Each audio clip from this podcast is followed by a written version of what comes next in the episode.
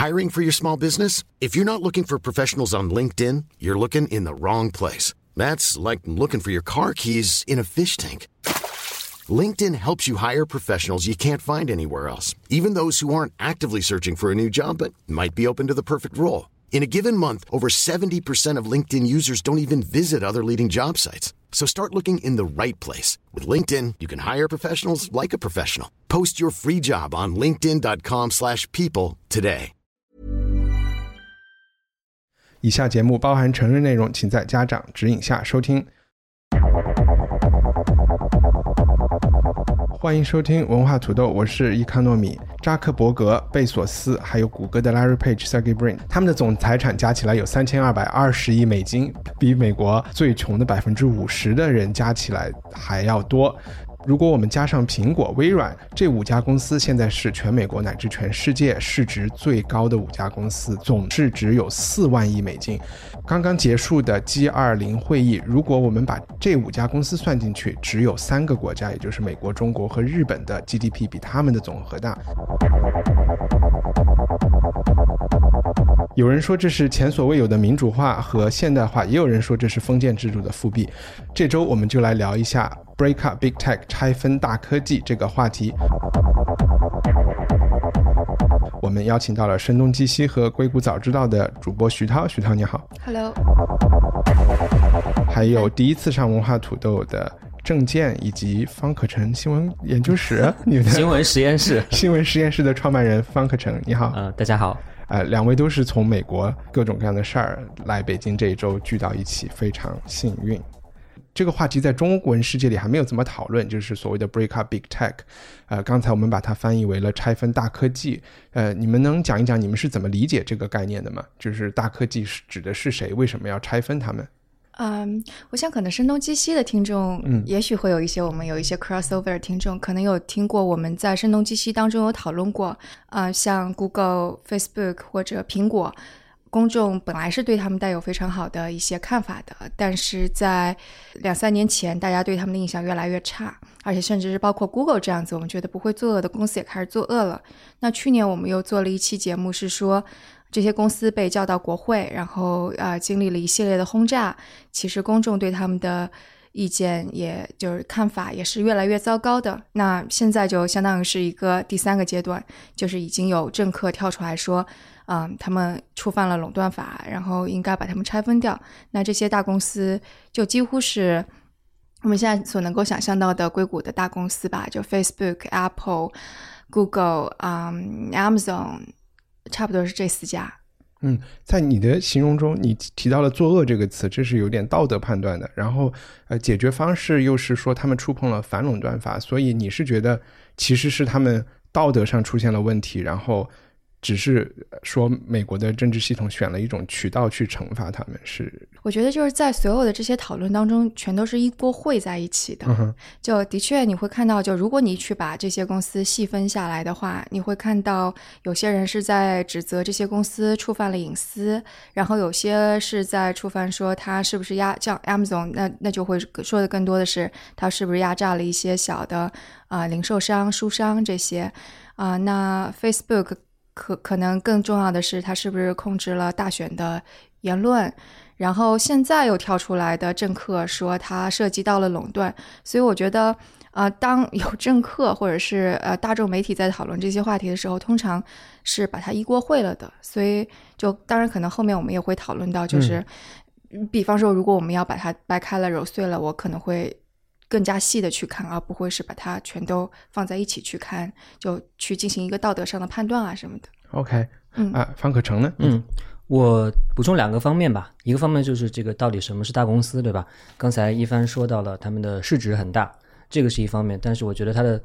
特点不仅仅是这个钱多，还有特点就是他们都是属于平台型的这种企业，就他们提供的服务都是平台，比如说苹果，它虽然看上去卖硬件，但是你所有开发 App 的人都得在它的这个生态系统里面。那 Facebook 啊，以及它旗下的 WhatsApp Instagram，基本上是除了中国之外的 这种世界里面的这种社交媒体的这样一个平台，你在上面，你想在社交媒体上发内容，让别人知道，你必须用它的平台。嗯像 Amazon 卖东西也是一样的，所以这就导致他们会成为一种你在生活中，你不管是普通人也好，还是商家也好，还是媒体也好，都无完完全无法避开的这样一种服务，所以这是一个它的一个特点了。然后另外就是第二个就是说怎么理解这个 break up 就拆分这个，我的理解是拆分听上去是比较极端，它确实是比较极端。我的理解是它是这种监管工具箱里面的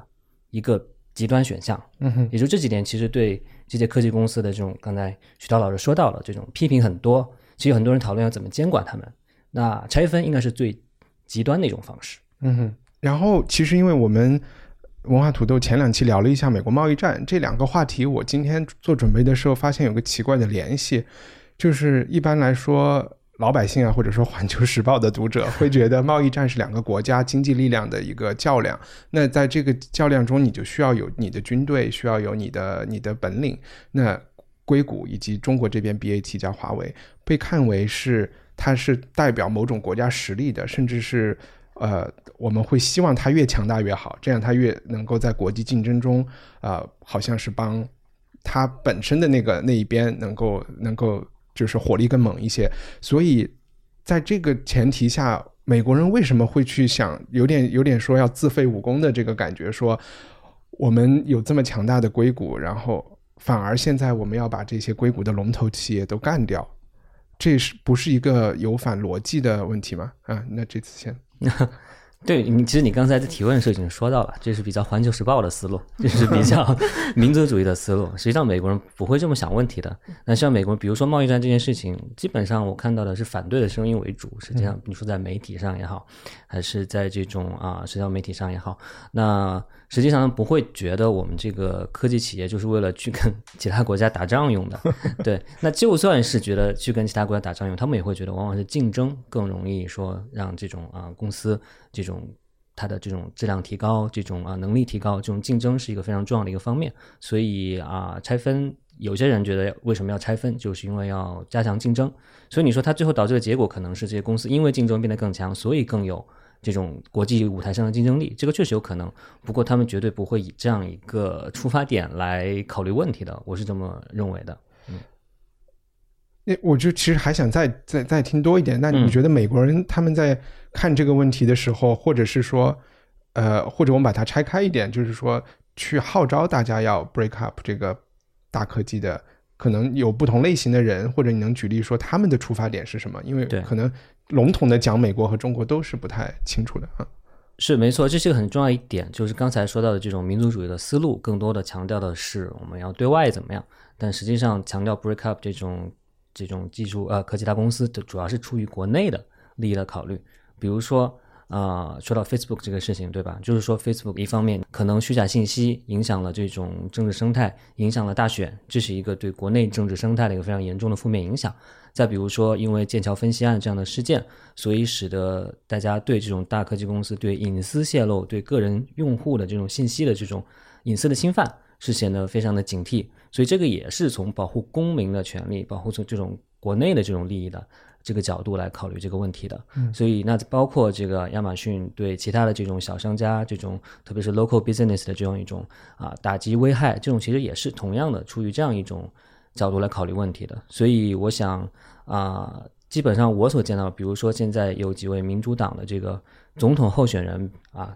最典型的是这个 Warren 这个参议员，他提出了这个啊，基本上背后是出于说我们这种啊反对垄断资本主义的这样一个角度来提来啊号召来拆分这个问题的，因为垄断资本主义最后导致的肯定就是伤害这个普通消费者的利益。也其实也是伤害本身你这个经济发展的。对，我觉得也会要考虑说，就比方说美国的公众或者美国的那个就是媒体，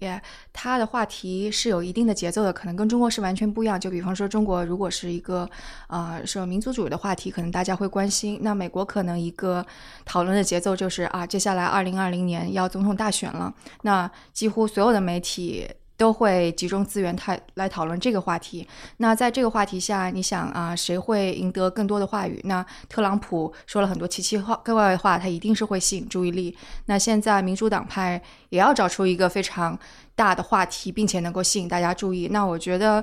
啊、你可以说科技企业它恰好就是现在一个非常典型的资本主义垄断的这样一个标靶，所以我觉得，就为什么美国国内现在会去重视之敌的去讨论这个话题，也是这个语境下的。当然，呃，媒体跟 Facebook 等大的科技公司之间的这种冲突其实也是由来已久，所以这个比较有意思的就是，到底在这个话题当中谁在说这个话，然后他们的意图是什么，其实也是蛮重要的。某种程度上，确实这科技大公司，你可以说它背负了更多的骂名也好，关注也好。美国首都华盛顿这边的人确实一直是不太看得惯这个硅谷的人，硅谷人也不太看得惯华盛顿的人，所以这个确实这背后都有比较这种啊深远的这种这种背景在。呃，徐涛又讲了众矢之的，但是又提了民主党。但其实方可成提到华盛顿，就是攻击大科技公司是一个可以少见的，可以联合民主党。就我们看到有沃伦，呃，共和党川普也不喜欢硅谷的公司。然后我看那个《纽约时报》上的那个 Bill Crystal，他也是个所谓的保守的这种专栏作家吧。然后再加上好像那个叫什么班农，他也是讨厌他的，所以这是一个呃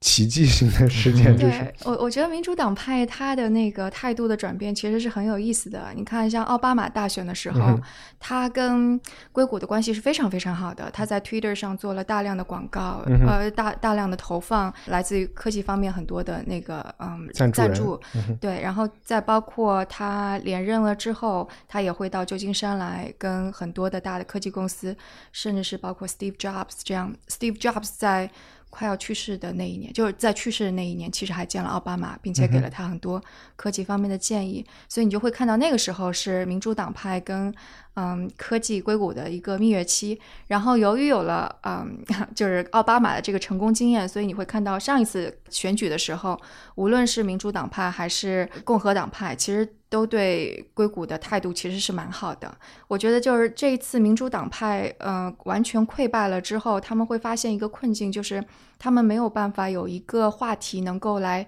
唤起更多的选民。就比方说，他怎么能够把类似于之前支持 Trump 的那些红脖子或者就是失业的人联系起来，吸引到身边？那打移民牌是不行的，很多其他的牌其实 Trump 都已经打过了。那现在剩下的可能没有大张旗鼓来说的，就是说，哎，你看，其实你们的工作，或者是现在很很大的社会危机是来自于科技企业。那的确，科技企业的确也在最近两三年出了很多问题。所以我觉得，如果是从民主党派这边的就是竞选策略来说的话，那他们找到了一个类似于最大公约数的这样一个话题吧。但你觉得这个话题它是有这是一个伪命题还是一个真命题？就你纯粹你个人来说，嗯，我觉得就是这个话题，就是所以就是你说要讨论这个话题的时候，我觉得这个话题特别大。就比方说，你如果去讨论说这些公司是不是垄断了，那我们从学术上面可以有很多的分析，经济学的角度上说它到底是不是垄断了。它不垄断，但它是不是对社会造成了的确有一点的问题，有一定的影响？就比方说它的隐私是不是有问题？那我肯定是觉得隐私上面是有问题的。它对数据的滥用是不是有问题的？但我不觉得这个是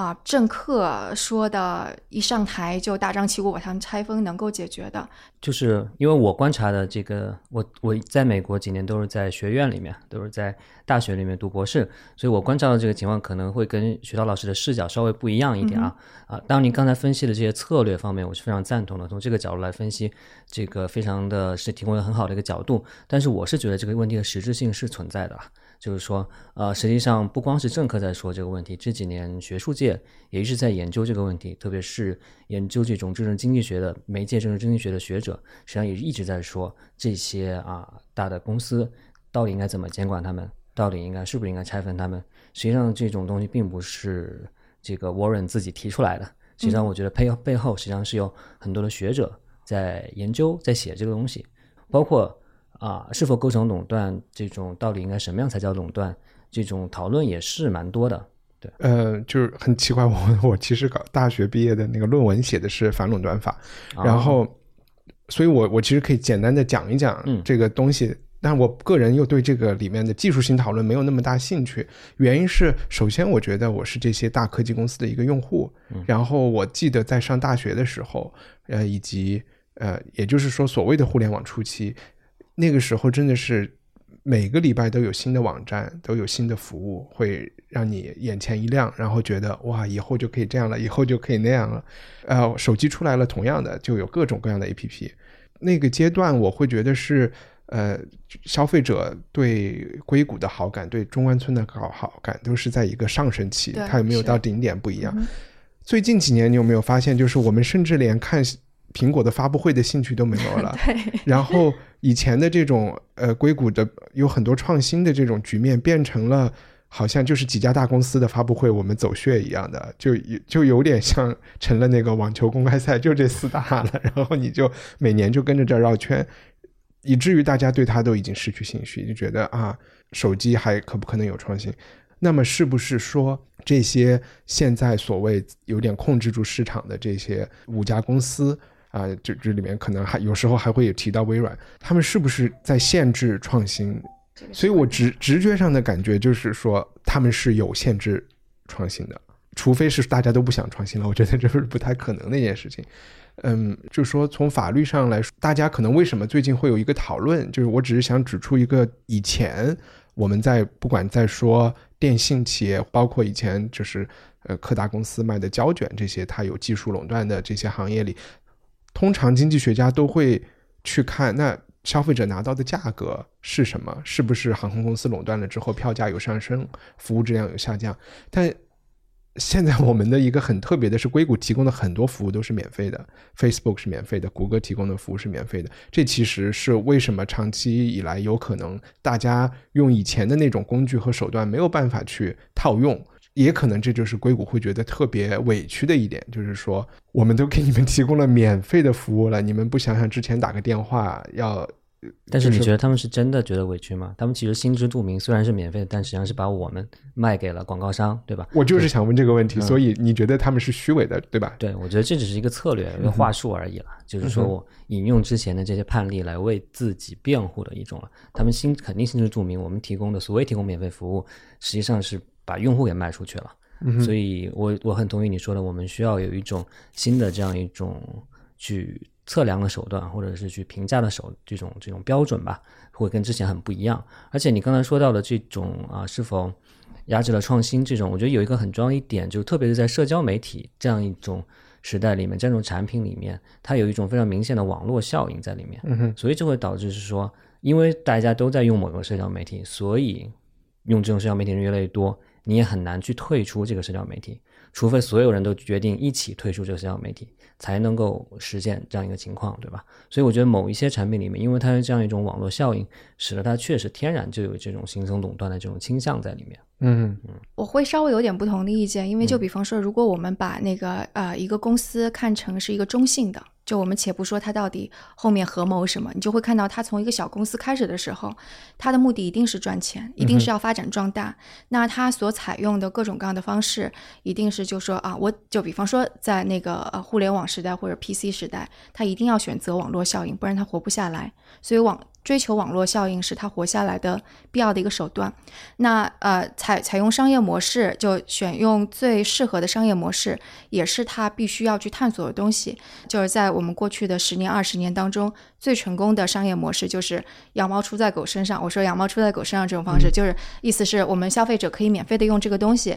但是他会把我们的数据拿过去去给啊、呃广告商用，然后广就是他赚广告商的钱，我们用免费的东西。就为什么这个东西成为各个公司都采用的？那我觉得这是一个市场选择的。所以你看，就是所有的公司在这个池子里边玩儿，然后市场选择出了，就它没有运用任何的行政的东西，它没有政府的支持，它也没有其他的支持，所以市场挑选出了最具有网络效应的公司，也挑出了。就是免费的这个这这种的商业模式，所以这些公司才能够做到这么大。所以我不觉得说它好像就是是险恶的，是阴险的，然后说是那个一定要去骗消费者，说拿了数据。只是在在我们讨论这个话题之前。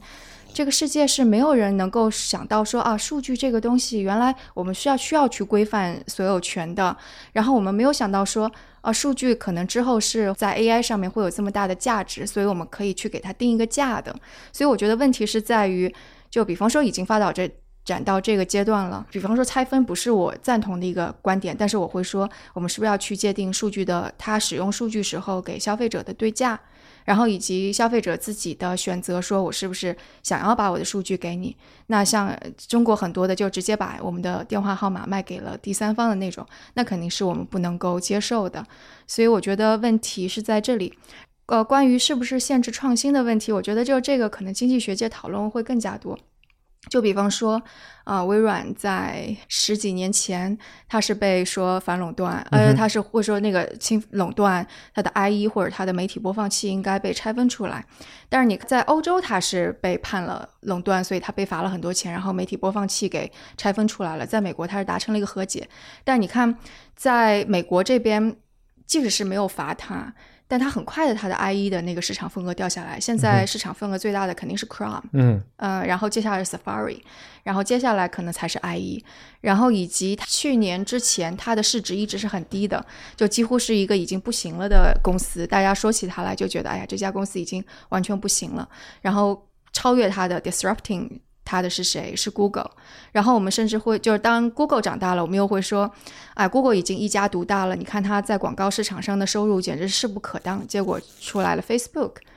啊，然后 Facebook，我们说，哎呀，Facebook 现在广告市场真的是规模太大了。那现在 Amazon 对它有这个威胁，所以我觉得在市场就完全市场竞争的这个条件下，只要没有行政的去发个牌照之类的，我是不觉得一家公司能够完全的。控制住所有的创新的，而且我恰恰会觉得，像 Google，它的无人车现在又是全世界最最棒的、最好的一家公司，它的创新，嗯，反正这些大公司，我我不觉得它在遏制创新。嗯，我我觉得刚徐涛老师刚才分析的那一段非常好啊，就是关于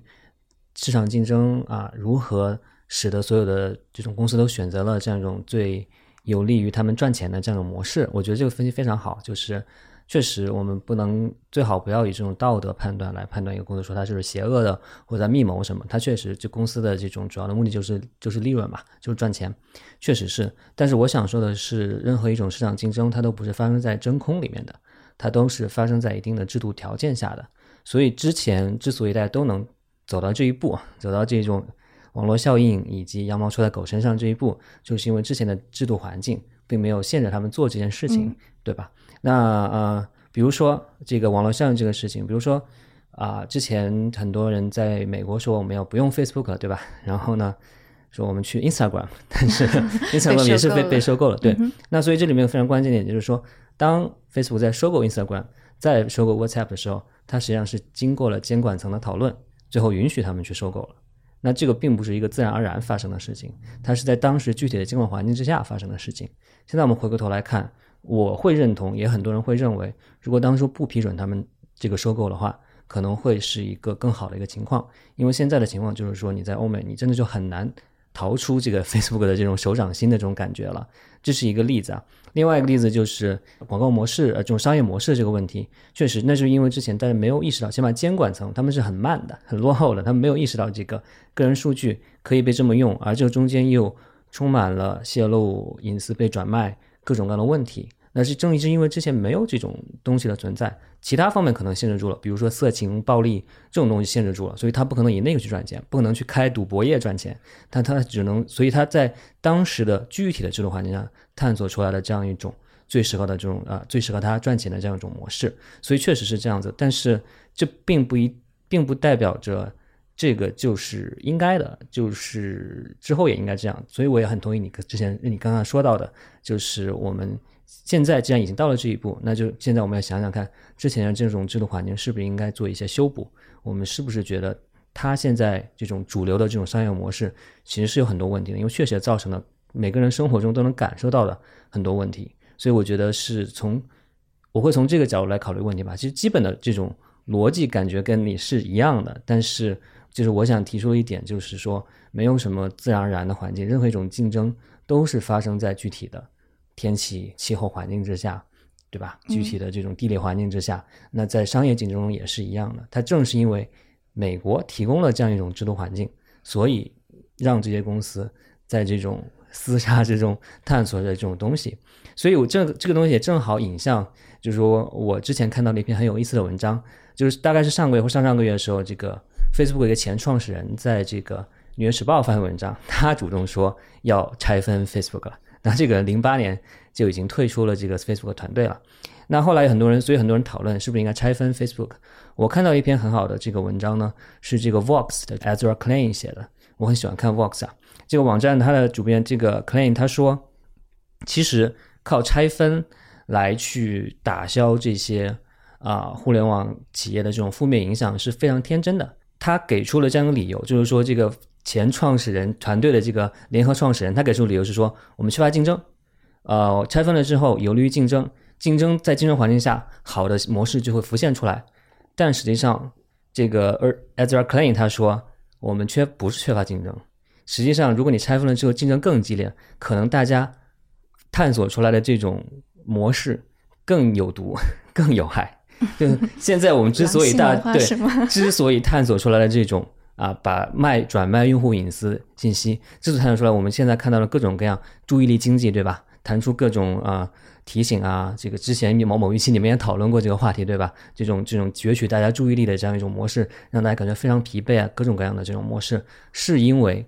激烈的市场竞争。嗯，那在这个市场这激激烈市场竞争是发生在一定的制度环境之下的。那如果这个制度环境不发不发生变化，你仅仅让这个里面的竞争变得更激烈，那可能是。毒性更强出来了，是。我特别赞同你，就所以就为什么我会说我特别赞同类类似于那个数据的立法，嗯，但是我不赞同说拆分或者用反垄断法去打倒这一大片。OK，我能补充一下，就先就你们的一些其实有点技术性的讨论，然后我的补充也是一个有技术性的。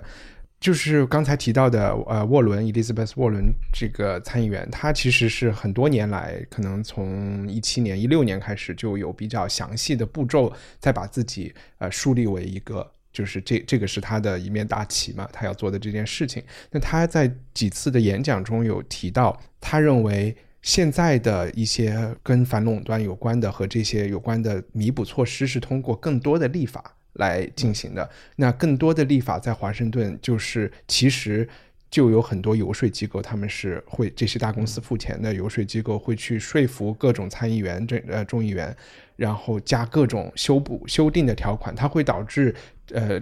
这个法律环境越来越复杂，他们可能夹带进去的一些漏洞会越来越多，以至于我们有一个庞大的政府繁荣的法律程序。最后能不能解决这个问题，还打上了一个问号。所以他会觉得，虽然你觉得拆分可能不是直接对症下药的，但是也许他们会觉得是一个更 极简的措施。反正这个就是大家可以参考一的一种观点了。嗯，你你又忍不住要加加进来，你说？对呀，我觉得他这个真是太太匪夷所思了。就比方说，我们刚刚说这个数据是个很大的问题，啊，现在数据全都集中在 Google 身上。那比方说，现在 Google 有所有的搜索的数据，你拆分了之后，你拆分成一个搜索公司，那这些数据还是在 Google 手里啊。其他的想要这些数据去进行那个啊，类似于训练啊或者什么的。还是得不到，然后我们消费者也还是拿不到，所以还是要通过立法来解决这个问题。对，就像就像徐涛说的，问题有很多方面，在隐私这一部分，可能是会需要有立法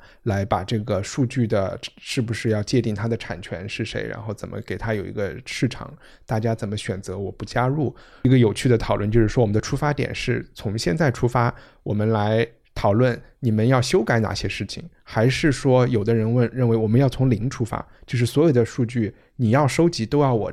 都要用户正面的同意，要不然你就一个都不能收集，还是说是一个用户要选择我不被你收集哪些，我不选择的就全被收集，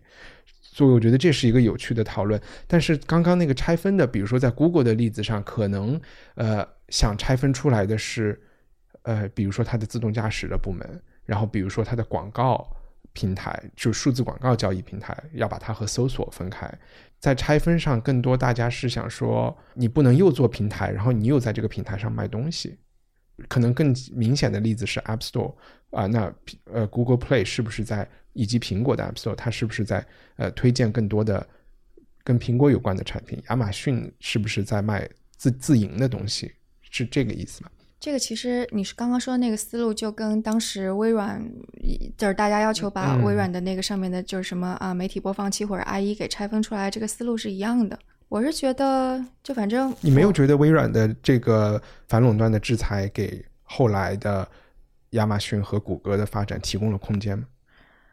其实不觉得，你其实不啊，就 因为这是一个叙事嘛，就因有人是为就比方。说那个，嗯，就就可以做一个比较嘛，就是其实这是一个特别好的比较，就是因为欧洲它也面临，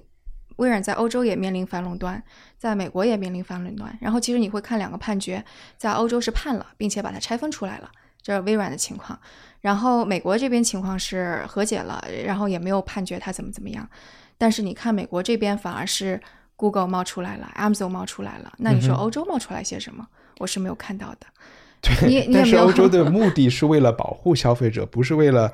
冒出来一个东西，就他们可能会对，所以我啊就觉得就是当当就是，所以我就会觉得政客有时候挺奇怪的，就是你不知道嗯他们到底要在说什么。就比方说，他一会儿说啊，我要保护消费者，嗯就比方说欧洲，你说这个判这个反垄断是为了保护消费者，然后不是为了那个啊、保护竞争。但是你要是说保护消费者这个放到美国这个语境上，现在所有的都是免费的，消费者是被保护了的，对吧？然后你又。所以他们又换了一个说法，说我们要保护竞争。那什么样才算是保护竞争？然后就包括你说那个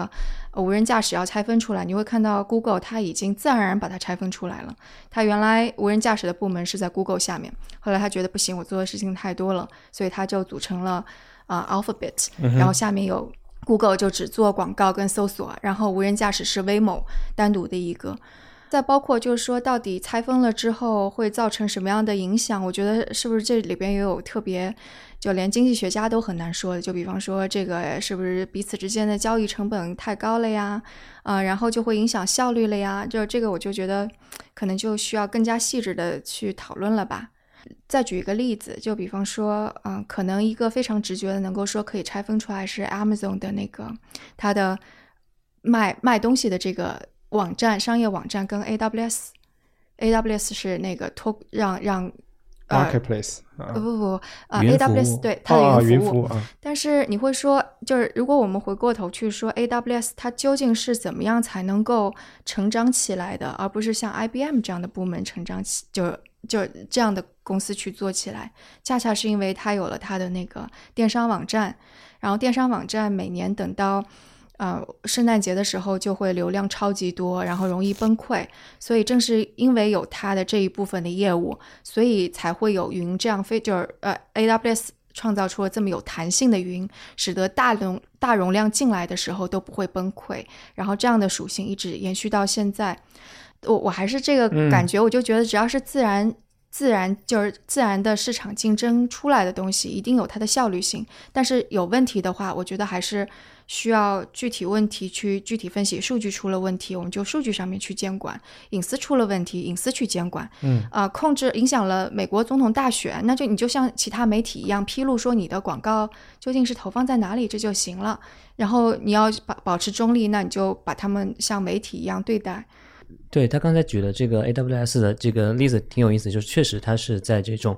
市场竞争条件下啊、选出来的一种很有效率的这么一种方式啊、这种 emerge 出来的这种这种商业模式在这边，但确实它后面也造成了一些不良的影响，比如大家讨论说，因为亚马逊手上因为各种比如说中小创业企业都把所有服务托管到它的这个云服务上面，所以亚马逊非常清楚的知道哪个创业企业正在一下子火了起来。所以呢，这个就要不成为他收购的对象，要么成为他嗯模仿抄袭的对象。所以这个在很大程度上，嗯你说他对这种创业企业的这种创新是否会有影响？我觉得确实有时候你会导致一些没有预料到的一些结果在这边。所以，但是我确实同意你说的，就是这是一个具体的这样一个啊、负面的一个影响。那照理去怎么去解决这个事情，可能是要去具体对待的这么一个事情了。嗯，对不过你说的这个是对，我之前那个有做过一期跟开源相关的，就是说因为像很多开源企业在美国也很热，他们做起来，而且是做的能够特别大的，是 to B 的那种。嗯，可能他们现在面临一个挑战，就是他们稍微做的大一点，然后就被整合到那个 AWS 里边去了。但有意思的地方也在于，就是对于开发者而言，因为他已经用了 A A，的就这个也是一种网络效应，就我已经在用 AWS 上面的一种东西了，然后如果 AWS 顺便也附加给我另外一个东西，那我用起来更加顺手，效率更高。所以就是你要说，就是一旦说到网络效应的话，肯定就是这种为了效率至上的话，肯定就是它的网络效应的生态就越来越大。呃，我觉得这些细节的就是挺复杂的。我们已经感受到了它的那个复杂性。然后我想稍微想换一个角度来讲，就是说，因为我们开始现在是在美国大选中在讨论这个问题，嗯然后美国的公众也需要对这个问题去就是学习去理解，但是他们是不可能理解这么多反复这么复杂的事情的。所有的事情最后都会被简化，比如说 big tech，它就是一个被简化形成的一个标签。反垄断法同样，对，反垄断法整个的，就是它最开始在十九世纪末能够被推出来，就是去当时提议这个谢尔曼的这个这个呃国会议员，他有一句很著名的话，被后来很多人引用来说，这其实是美国反垄断法的精神。他就说，在美国，我们打独立战争，成立了一个国家，就是因为我们不希不希望有一个国王，在政治权利上不希望有一个国王。那么在我们的制造业上，在我们的生产经济生活中，我们同样也不需要一个有国王一样权利的人或者是一类人。所以从反垄断法的，就是当时的这个政治家，就都不是说经济学家是怎么来怎么来论证这个东西的合理性的，就是要去立这个法，它背后还是有一种道德判断的，或者是一种纯粹的个人的喜好的判断。嗯就是说，美国我们就是不要这种所谓的刚才讲封建制度，或者就是权力不要过度集中。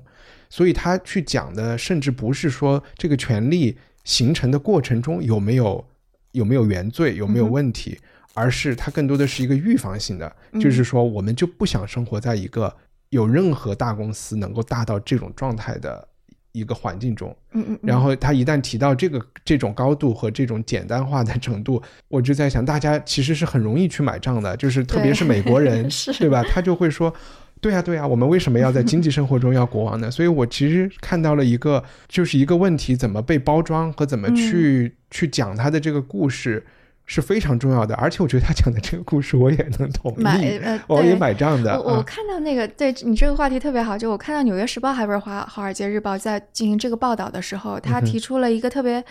巧妙的视角。他说，你去看那个呃谢尔曼法案是什么时候出来的，然后以及呃最大的美国的几个反垄断案件，几乎全都是美国民粹主义抬头，然后社会遭遇动荡的时候。然后谢尔曼法案，他说谢尔曼法案那个能够推出，是美国正好从农业社会向工业社会转变，所以当时有很多出现了很多那个失业的问题啊，社会正在动荡，民粹主义抬头，所以这个法案就几乎全票通过了。然后第二次大的呃反垄断案件集中的时候是一九四零年，那正好是深陷那个战争的时候。然后之后可能那个大概是一九，就当然我微软那时候是一九八零年代、一九九零年代，当时也会出现了一些大概经济波动的状况，就但是我就对那段历史不是特别了解。那你看现在这个情况也的确是，就首先特朗普就是一个民粹主义被被民粹主义推上台的一个总统，所以如果你去看他这个节奏，似乎有点道理，呃，这个视角挺有意思的。这个视角我觉得是一个。就还挺《纽约时报》那个视角。反而我觉得挺有问题的，就是我不太同意的，就是因为“民粹”这个词的翻译，可能真的是不同的人听到的东西是不太一样的。嗯我会觉得它是一个负面的词，你你的使用也是觉得它是略带贬义的一个意思，对吧？啊，我们先暂且把它说成对对对中性吧。如果我们把它说成中性的话，那在一个民主社会，如果这个是公民大多数人的意见，我就觉得那没有什么问题。我会觉得你刚才那个叙事是一个极端，我给一个另外一个极端的叙事，嗯嗯就是说赞成反垄断的，就是说美国，甚至我们说在科技行业的每一次反垄断。它都推动了科技行业的进步。在你说的四十年代，AT&T 那个时候还有贝尔实验室什么的，他们发明了 transistor 叫什么呀？晶晶体管之类的，对，就嗯就是半导体吧，嗯或者或者是哎，不是那叫 semiconductor，我也不知道叫什么。晶体管还是晶体管之类的。东西啊，transistor。那他们发明出来了以后，还获得了诺贝尔奖。美国政府当时是立法要求他们把这个东西放成一个公有的，就是把他们的版权叫什么呃给专利，专利专利给去掉了，要求他们这个东西必须所有人才能用。如果没有这一件事情，呃，那整个硅谷以及日本的索尼啊这些都不太有可能形成。那在这个时候，贝尔实验室确实它是一个私立的实验室，它做成了这件事情。当然，你也政府也可以说没有这些大学培养这些科学家，你也不会有。那其实就是一个政府和民主社会做了一个判断，你的这件事情不应该，我们要有一个特例，不让你有这个专利。接下来，IBM 当时是又做软件又做硬件，也是反垄断法就告诉他说你不能你不能做，你就选一个你就做硬件。之后才会有了微软这些软件行业才能够得胜出来。然后你看，这是一个轮回。然后微软做大了以后，它又要浏览器市场的时候，又是因为有反垄断法的介入，这样才会有了新一代的亚马逊、谷歌。我再讲一个极端的叙事啊，你可能都能找到细节去做不同意。现在大家就是说，我们又到了这个 最关键的时候，我们又出现了这些，甚至是从金融力量钱来说这样的皇帝，然后。现在是一个美国人又需要回到美国人最原本最最基础的这个热爱竞争、热爱公平的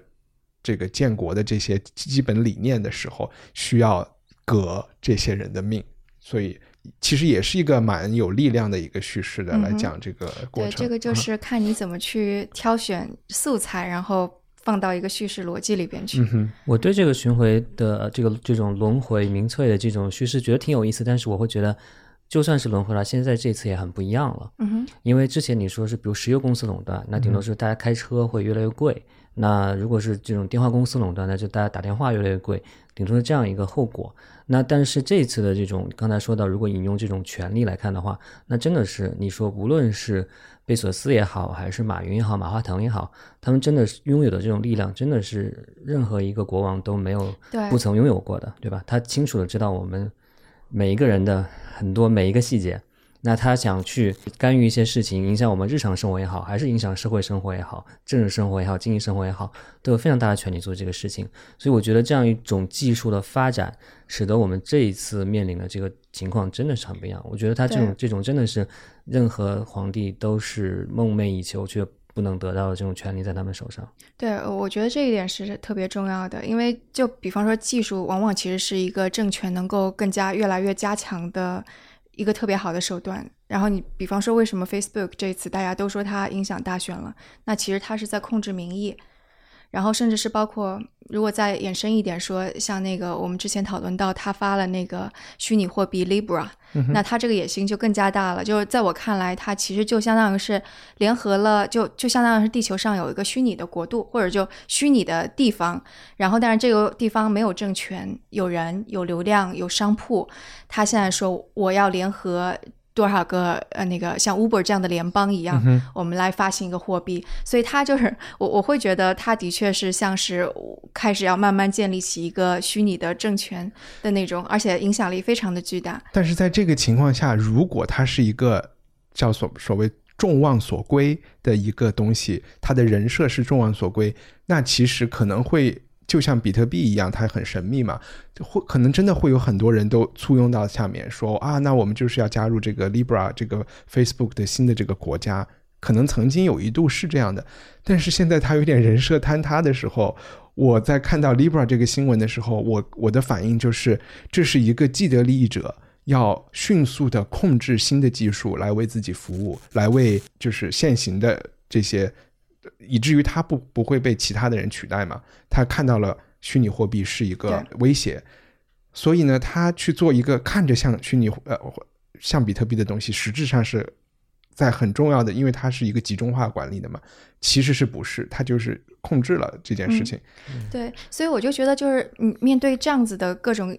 隐喻也好，或者什么也好，其实最本质的就是一个权力的限制。你可以把，就嗯，我跟朋友讨论的时候，我说，你可以把现在的虚拟的国土看成是当时北美洲的这一片广袤的土地。嗯，你可以把那个 Facebook 看成就是波士顿这块地方，然后 Uber 可能是弗吉尼亚这块地方。然后现在他们有流量，他们需要交纳税，然后就是现在的政权就相当于是英国的政权，就你可以这么去比方。然后他建立 Libra。他他说我也不是自己发行币，那他联合的是谁？他联合的是 Uber 啊、Lyft 呀，或者还有一些银行，或者想要加入到这个新大陆来的人。然后本质上，你说他这个政权建立起来之后，对我们这些虚拟公民到底有没有好处？这个不是说他在做是不是在作恶，而是说我们是不是有方法去限制它，然后这个就不是简简单单拆拆分的问题了，因为拆分出来，它依然可以像像 Uber 跟 Facebook 根本就不是一家，但是它依然可以联合起来发一个币。所以问题不在于拆分不拆分，而是更加细节的说，它的权利怎么去限制。问题但在于他你的问题里，就比方说我们那个数据的问题，就比方说作为公民，那可能数数据权就是我们可以说，在这样的新的宪法下，数据权就是我们公就像言论自由一样。但在你的比应该写到喻里，他们会成为独立的国家，但同样在你的解决方案里，他们不应该成为独立的国家，对吧？我我他还是需要被英国限制一下的。不如果他们不不不，我不是这个我我理意思。解就是说要制定宪法，就是就是说，就其实我们应该用一个全新的方式。我觉得反垄断法是一个我们用非常陈旧的、没有理解新的经济、没有理解网络效应、没有理解就是这种规模经济、没有理解效率的情况下去看，就从那个旧的世界、原子的世界或者这么说，我那我。举个例子呢？如果我用旧的经济，如果我们把我们知道苹果 App Store 收百分之二十五的销售，对吧？抽成还是百分之三十不一样啊。如果说反垄断法说 App Store 必须独立开来，然后苹果手机上可以有别的 App Store 进来，你会觉得这对消费者来说和对这些 APP 的开发商来说是一件坏事吗？我觉得这个也已经有比较了，就比方说像安卓，你这个手机系统上你也有其他的各种各样的应用商店，但你用起来的感觉，然后你对它的信任程度就是没有苹果的 App Store 高呀。那你会支持谷歌在安卓系统上说，我们也要变成一个严格审查的垄断吗？不是，我就觉得就是就是，如果是从经济学的角度去看后面的就是就是什么交易成本跟费用，其实这是一个非常 tricky 的事情。就之前有个案例，我记得不是太特别清楚了，当然是说那个政府就觉得你作为一个销，就是作为一个卖商品的东西，你不应该限制到零售商那边去，就是零售商应该卖的最低价格，因为有一些就牙膏，你是说所有的牙膏都应所有的店里边都应该卖三块九毛九，或者不说牙膏吧，或者说一个啊。嗯那个那个 Xbox 的那个玩游戏的地方，就是你凭什么作为一个商家要去给零售商限制？你这个是不是就是一种垄断，是一种上下游的垄垄断？然后，所以当时美国政府是判定这是一种垄断的，但后来这个案例被被推翻了，为什么呢？就是因为如果从法语经济学的角度，就从经济学的视角去分析这个案例的话，你就会发现，如果取消了这个最低价格的限制，会出现一种情况：你在这个店里边玩了 Xbox，是因为这个店提供了这样的服务，然后然后结结果呢，那这个消费者体验了说啊这个很好，但是他一转眼看哦旁边有一家店不提供任何的服务，然后但是价格更低，是因为他没有提供那样的服务嘛，没有店面什么，我就跑到那边去买了，然后这样子其实就会形成一种恶性竞争，使得大家都不愿意去提供服务。那对于这个厂商而言，就觉得大家其实拼的就只是是那个价格战嘛，而不是服务了，所以反而是如果你设定了这样的一个最低价格的话，反而是能够让这些呃零售商他拼的是一种入店的体验啊，或者是不是对消费者更加好呀，售后的服务啊。所以那个案例最后是说，其实呃这种的限价不是一种垄断，反而是更好的一种嗯生态什么的。但 是徐涛讲的每一个例子都让我更加的，就是对呃律师和经济学家的研究产生了怀疑，产生说反正你们什么都能，就你们什么都能证明，他也嗯就是都能够把限制价格这件非常有违所谓自由市场竞争应该有的一个。一个价格是一个浮动的供求关系来定的这么一个事情，都能说成一个更好的事情，那还有什么不能？对，其实我我 我的确觉得，就是当政客，然后你嗯。你会看到这里边的确是蛮 tricky 的，你又会看啊、在讨论这个问题是谁谁在讨论这个问题，他的利益诉求点在哪里，他想要达成一个什么结果，然后他期望的他期望当中的东西是什么，你就会看到，当大家讨论这个的时候，大家出发点是不一样的，那可能。达成的这种就是就是用的手段与达成的最后的目的也是不一样的。嗯然后至于说到底，比方说啊、你把一个大公司拆分之后，它到底怎么样，或者是不拆分怎么样？其实我们真的很难，就像算是一加一等于二一样，去得出一个真正的结论。嗯嗯，我觉得徐涛老师刚才讲的那个这种波士顿、弗吉尼亚这种比喻啊，这种新大陆的比喻，其实其实还挺有意思的。我是觉得是说，呃，重要的并不是说当时这些人在这个地方开拓了，然后而是重要的是在于他们跟英国的这个皇权不一样。对，民选政府制定宪法，然后国父主动限制自己的权利，嗯哼，这样子的，所以才成就了美国这种伟大的制度。那我觉得，如果 Facebook、Uber 他们想去开拓新的疆域的话，但确实就像一帆刚才说到的，他们人设人设已经崩塌了，大家看出来他们跟之前的权利没什么太大的不一样。对，其实我觉得真的我们要用全新的视角去看这些新的公司，以及对他们提出一些要求。就是我当然刚刚说了那么多，我不是说这些公司做这些事情就是理所应当的，我依然认为就对他们需要有限制。就比方说，嗯。网上那么多假新闻，然后影响着我们身边的每一个人，那这就是对的吗？或者我们做新闻的人，我们辛辛苦苦做了很多就求真求实的这些东西，但是完全没办法去跟那些标题党去匹敌，这个就是对的吗？所以就是我觉得这个问题是挺复杂的。所以你觉得媒体在 break up big tech 这个讨论中，它能保持中立吗？因为他是在跟仇人。你你知道，就是我我一直不觉得媒体是可以保持中立的，我一直觉得就是就媒体保持中立这个是对自己的一个要求，但是他没有办法，嗯哼，就所有的人他都是带有偏见的，只有说你努力保持中立，跟就是没有就刻意不要保持中立之间的差别吧。对，在哲学层面不可能 做到保持中 绝对中立这样子，顶多是说你更更加透上明，对技术上对，技术上我引用了你这边的 quotes，、然后我也嗯。引用了那边的一些的看法，或者说我们三个人观点不一样，但是三三个人的观点全都表表达出来了。嗯，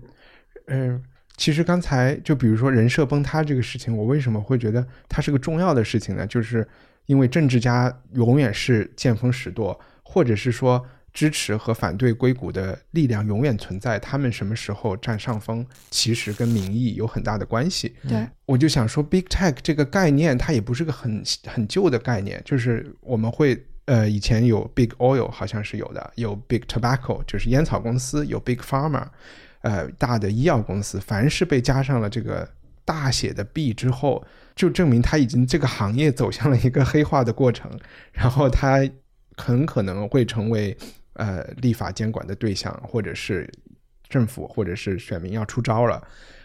然后我就在想，这个我其实就想聊一聊，大家觉得这个公众对他们的这个呃看法、意见的变化是怎么发展到现在这一步的？就如果是都是因为川普大选吗？还是之前也有一些蛛丝马迹？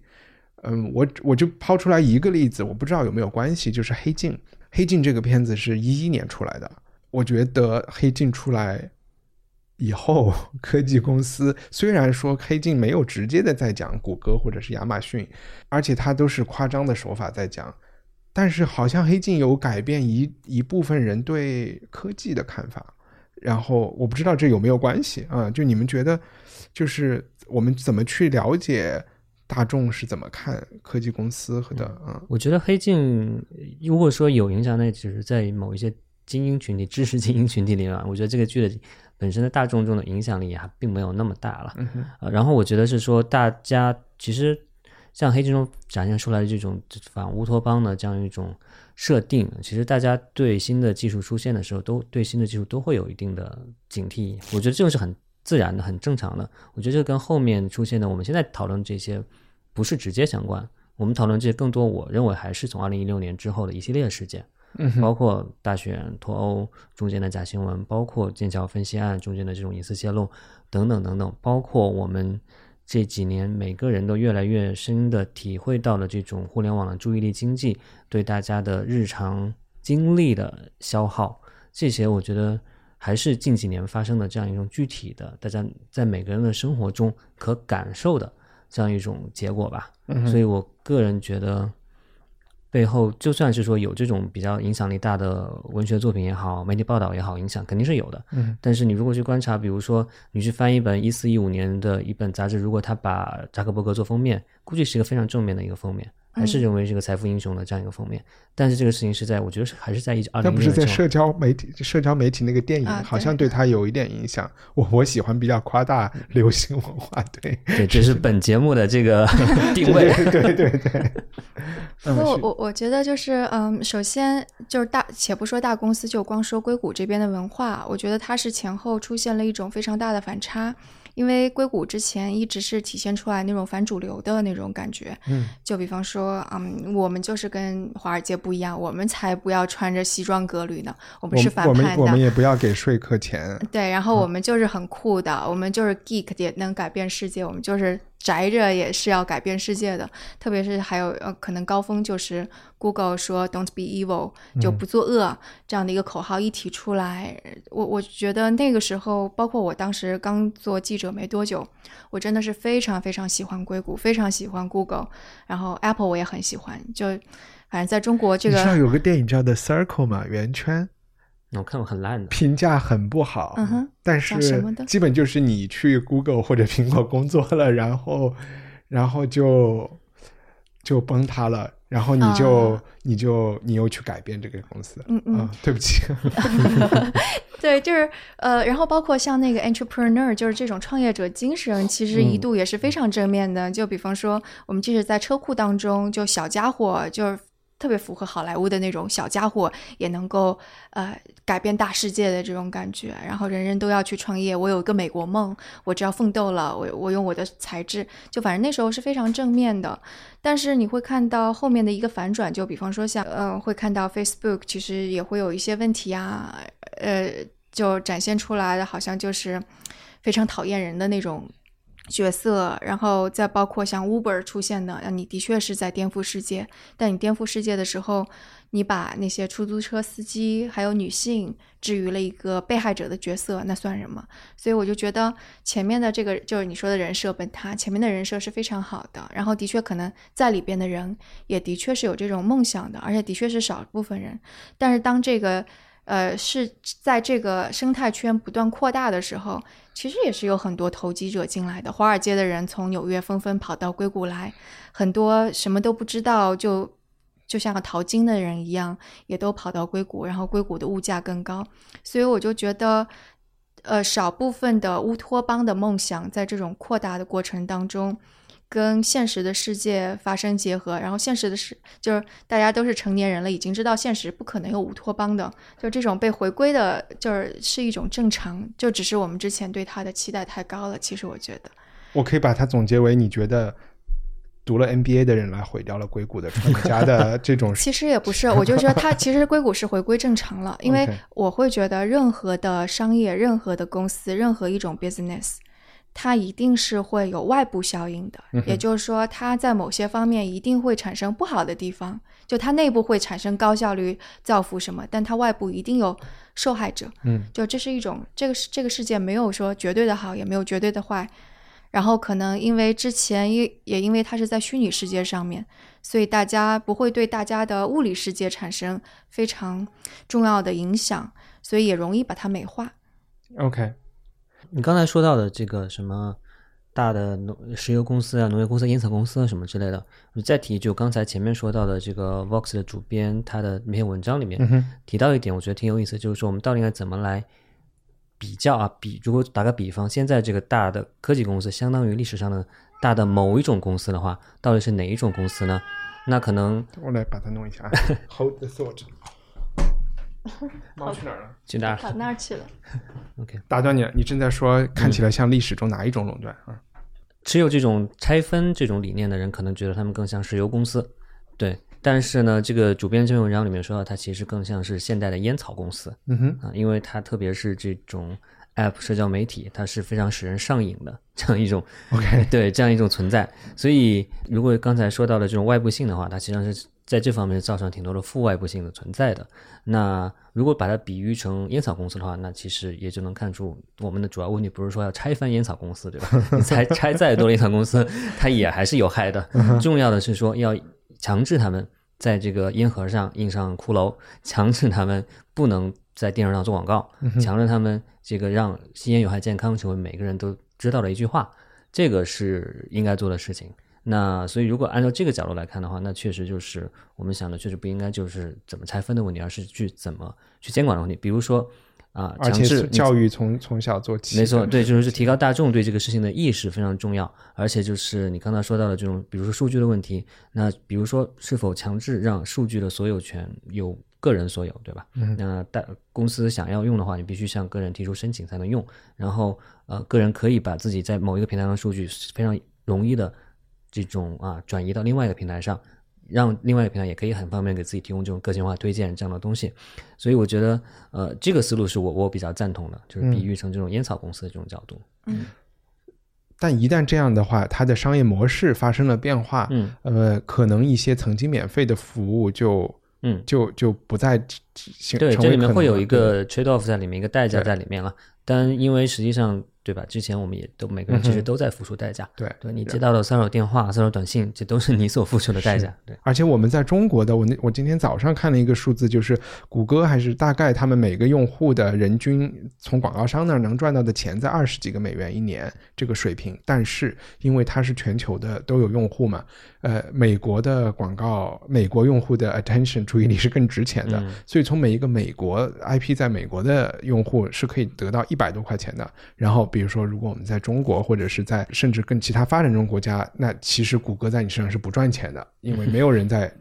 投放这些广告来找你嘛。这个问题的最大的还是在西欧和美国，是他们的。因为他们的隐私值钱，所以他们的隐私被侵犯了以后，再补贴呃全世界其他人在用这个事情啊。对，我但是如果是中国本地的这些服务呢，对吧？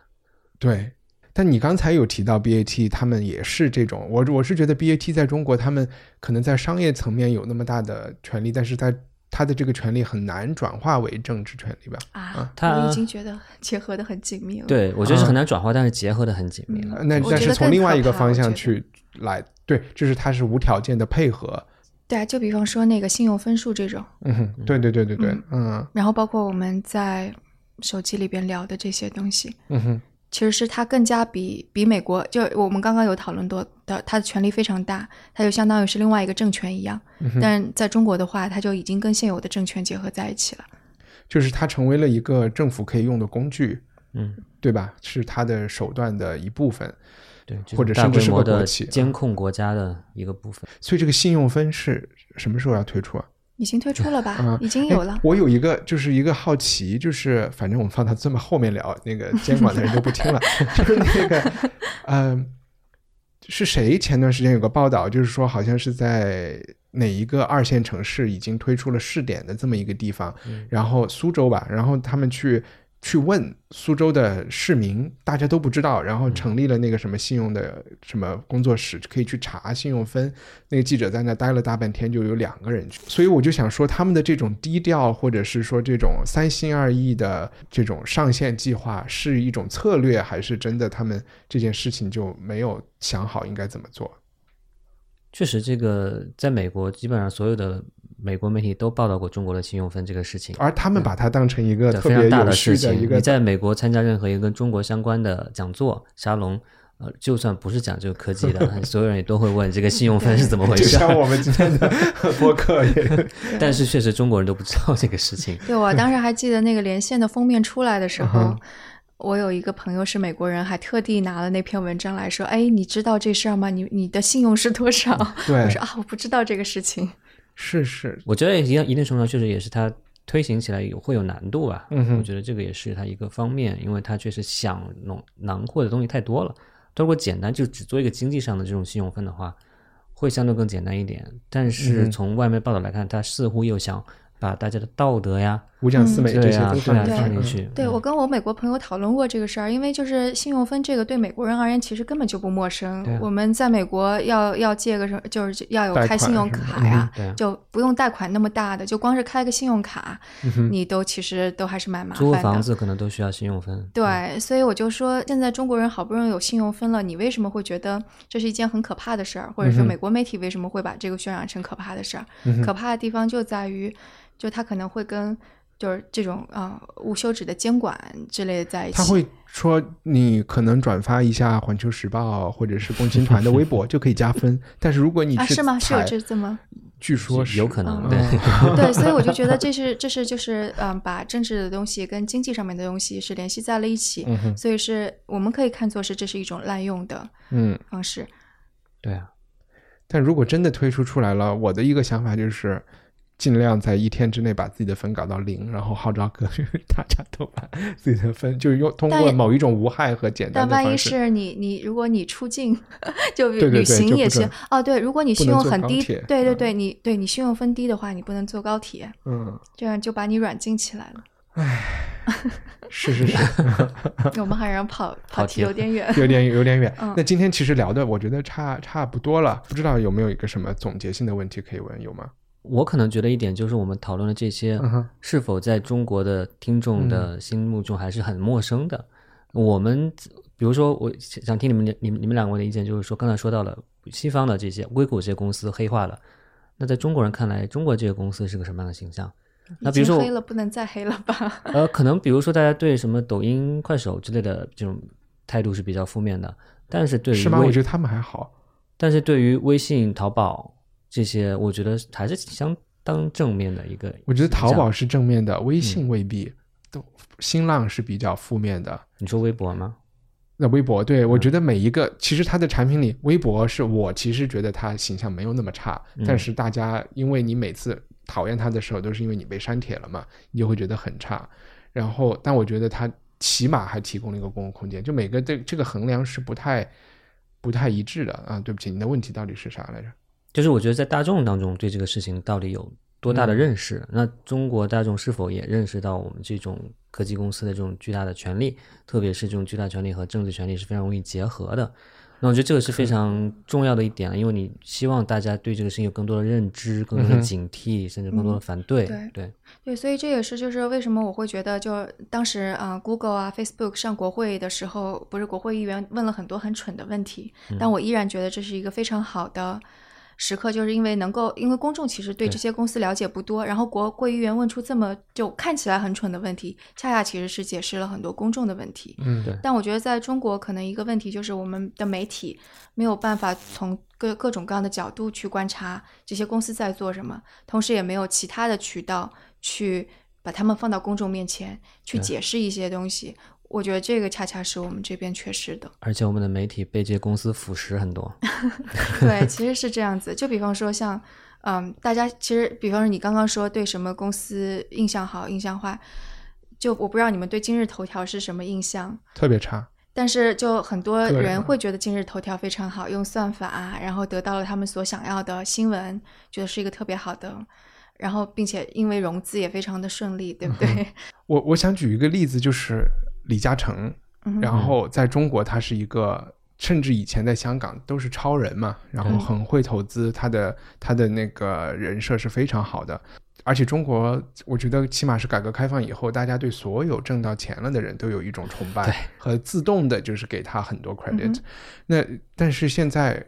李嘉诚在香港以及所有这就是所谓这个太空富豪阶层，在香港民众，特别是年轻一代中是非常呃是非常差差评很多的。大家觉得他们就是我的朋友，就包括有一个有一个文化处的嘉宾，就会直接觉得他们就是人渣。嗯哼，我觉得就是大陆和香港对于有钱人的看法是不一样的。比如说在大陆这边，我们有一个很知名的电商 CEO 创始人是一个强奸犯，但是大家照样买他东西不误的，对吧？这种事情在其他地方是不可思议的。对所以我我还是觉得大多数人对 BAT 的反应还是很正面的，即便三六零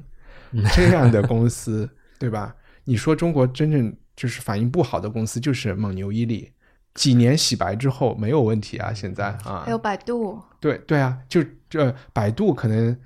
就现在还是比较差，还是在一个低谷。但是我觉得蒙牛、伊利已经洗白了，明星已经可以去打广告了嘛。啊，对你说对，我觉得这背后的整个社会心态的问题，我们还是成成我们整体的社会现在还是这种成王败寇的，还是这种羡慕这种啊赚到钱的人。而且在所谓的知识分子这种意见领袖阶层，还有一种尤其的分歧，就是他们会自觉的觉得中关村其实是矬子里面拔高子里面的高子啊，所以还是应该是团结和拉拢的对象。呃，然后他们会觉得。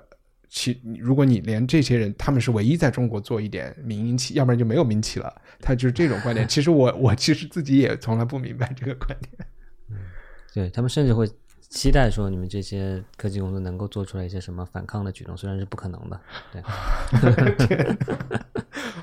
我直播吃什么？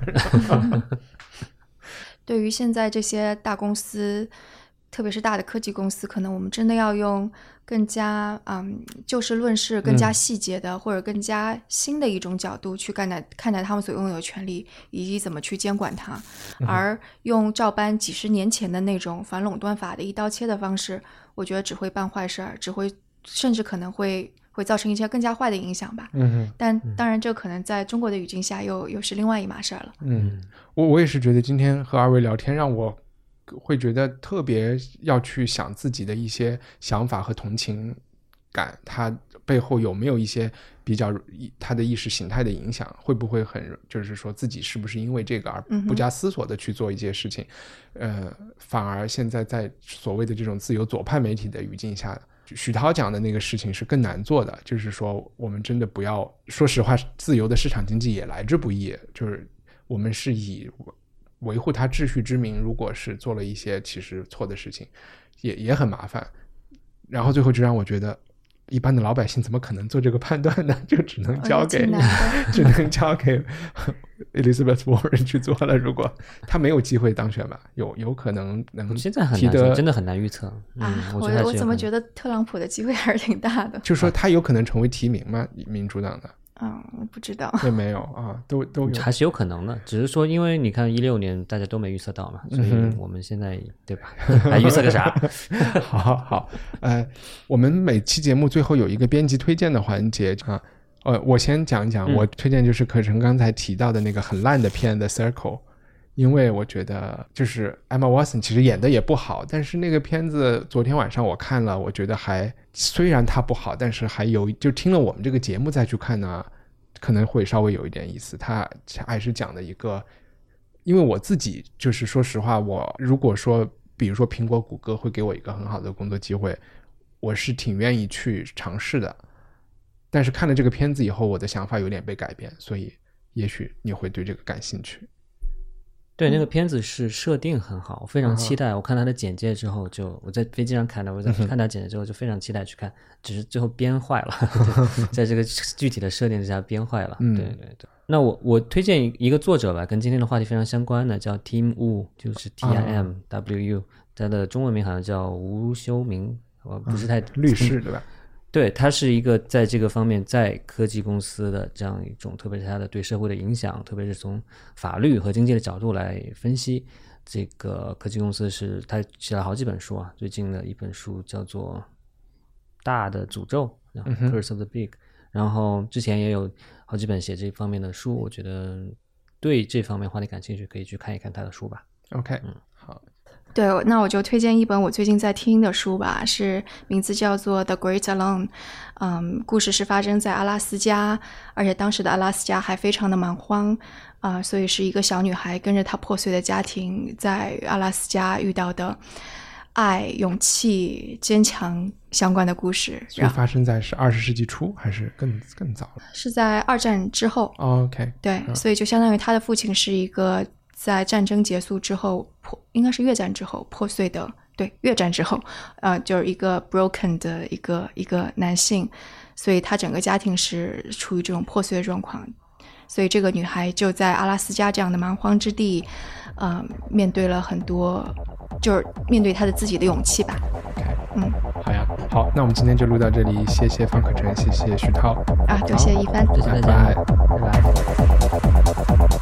希望你喜欢今天的节目。文化土豆是一档聊影视、书籍和思想的节目。如果你想用行动支持文化土豆的制作，请前往我们的官网成为赞助人。我们的网址是 culturepotato 点 com。